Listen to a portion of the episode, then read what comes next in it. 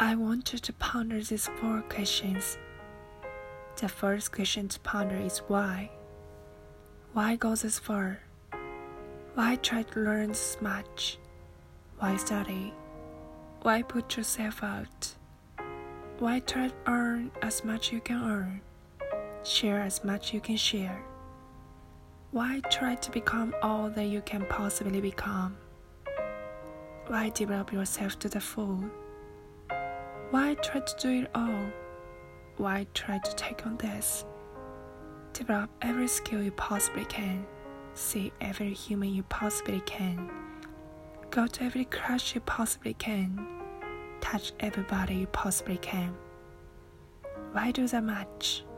Why go that far? Why share that much? Why give that much away? Why try to see everything? Why try to do everything? Why try to become everything?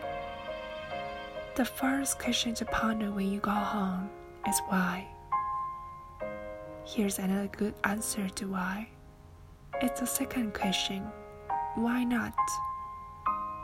Why not see how much you can earn? Why not see how much you can learn?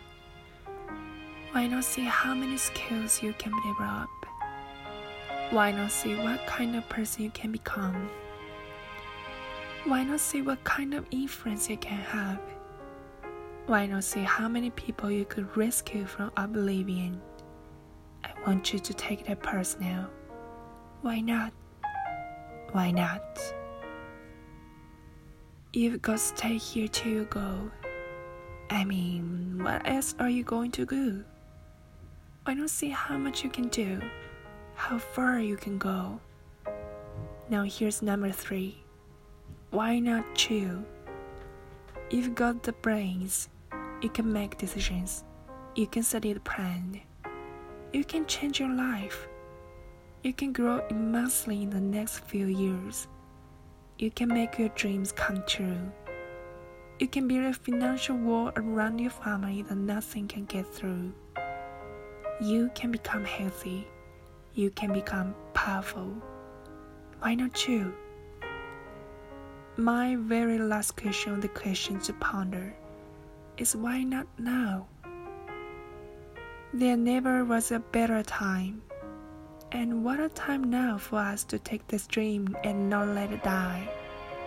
Take this dream and give it life. Take this dream and breathe into your own personal spirit until finally it becomes a flame that burns around the whole world.